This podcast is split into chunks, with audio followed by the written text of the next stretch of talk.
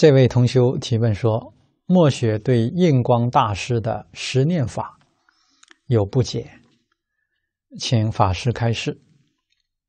十念法的计数究竟如何计数？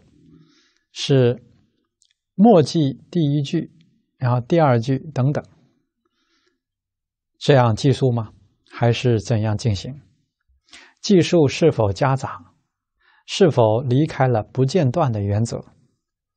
强迫自己默记了几次，总是会头痛，不知道自己记错了，还是十念法的技术没弄明白？这个印祖的十念法，它是一种啊念佛的方法，是要要你在发起。真实的信愿基础上进行，哎，那么用这种方法比较容易摄心。那么计数的时候，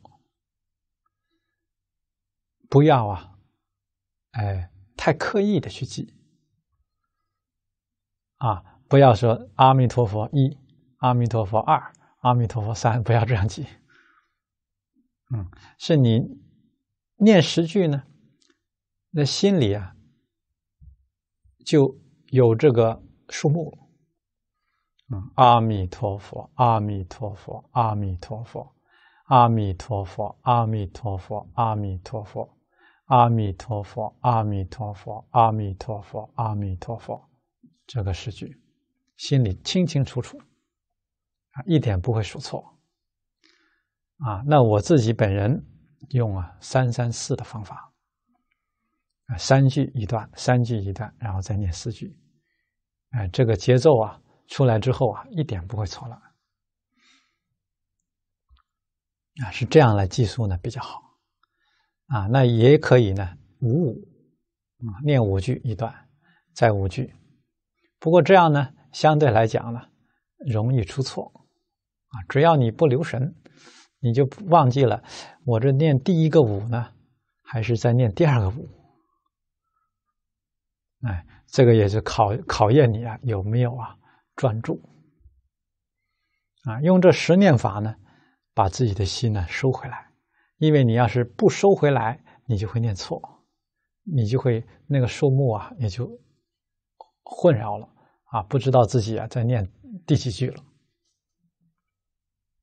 哎，这是摄心的一个方法，确实很管用。嗯，胡小玲老师呢，对这个方法有详细的介绍，我们这里有光盘流通，啊，欢迎大家呀，请回去听。嗯，那有的同学也跟我讲，那我，呃，已经念习惯了，啊，自己念的方法念习惯了，我再改十念法反而改不过来，嗯，反而念的心就反杂乱，啊，那怎么办呢？那你就不用改了啊！既然你原来的方法已经练得很摄心了，也就不必呀强行改其他方法。啊，这些都是方便，嗯，目标都是帮助你都摄六根，净念相继啊。所以哪个方法好，哪个方法摄心，你就用哪个方法。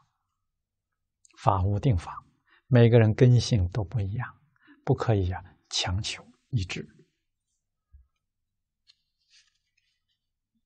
啊，那假如你现在还没有一个固定方法，那当然十念法是最好。